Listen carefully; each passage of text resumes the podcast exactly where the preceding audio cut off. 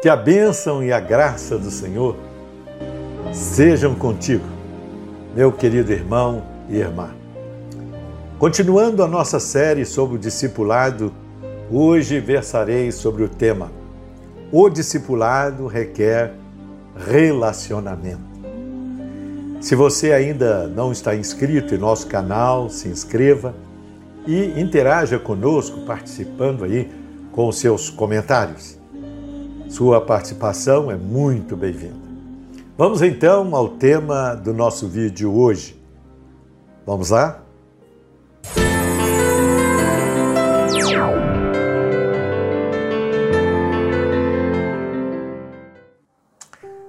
A ordem de Jesus para fazermos discípulos, Mateus 28, 19 e 20, exige a prática intencional do discipulado. E, para tanto, o relacionamento interpessoal é indispensável.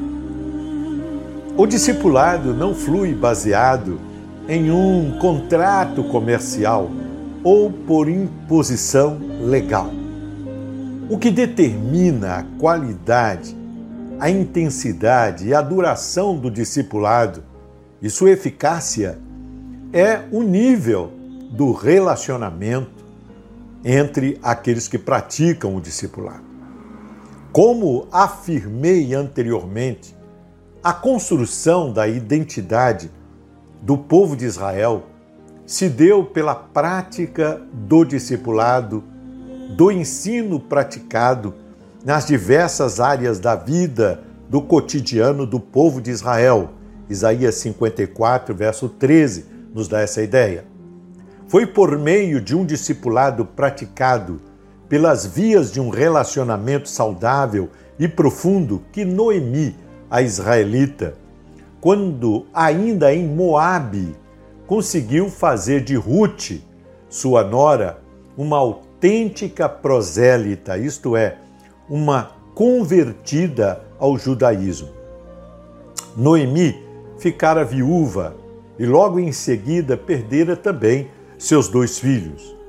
Disposta a voltar para Israel, sua terra, Noemi desobrigou suas noras é, de acompanhá-la. Orfa, uma das noras, decidiu ficar em Moabe. Mas Ruth, que também era moabita, estava tão apegada a Noemi que resolveu segui-la como se fosse também uma israelita. O êxito do discipulado de Noemi pode ser captado nas palavras de sua discípula Ruth. Abre aspas. Não me instes para que te deixe, me obrigues a não seguir-te, porque onde quer que fores, irei eu, onde quer que pousares, ali pousarei eu o teu povo é meu povo, o teu Deus é meu Deus. Onde quer que fores, morrerei eu, e aí serei sepultada. Faça-me o Senhor, que bem lhe prover, se outra coisa que não seja a morte me separar de ti. Ruth, capítulo 1, verso 16 e 17. Fecha aspas. Ao contrário do que pensa o senso comum, o relacionamento entre Ruth e sua sogra Noemi era extremamente saudável. Relacionamentos assim não acontecem por acaso. Eles costumam ser construídos.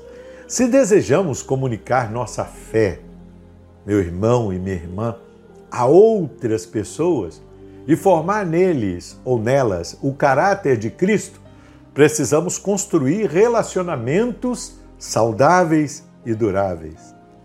O discipulado se desenvolve eficazmente por via do relacionamento. Assim cremos. tempo de crescer,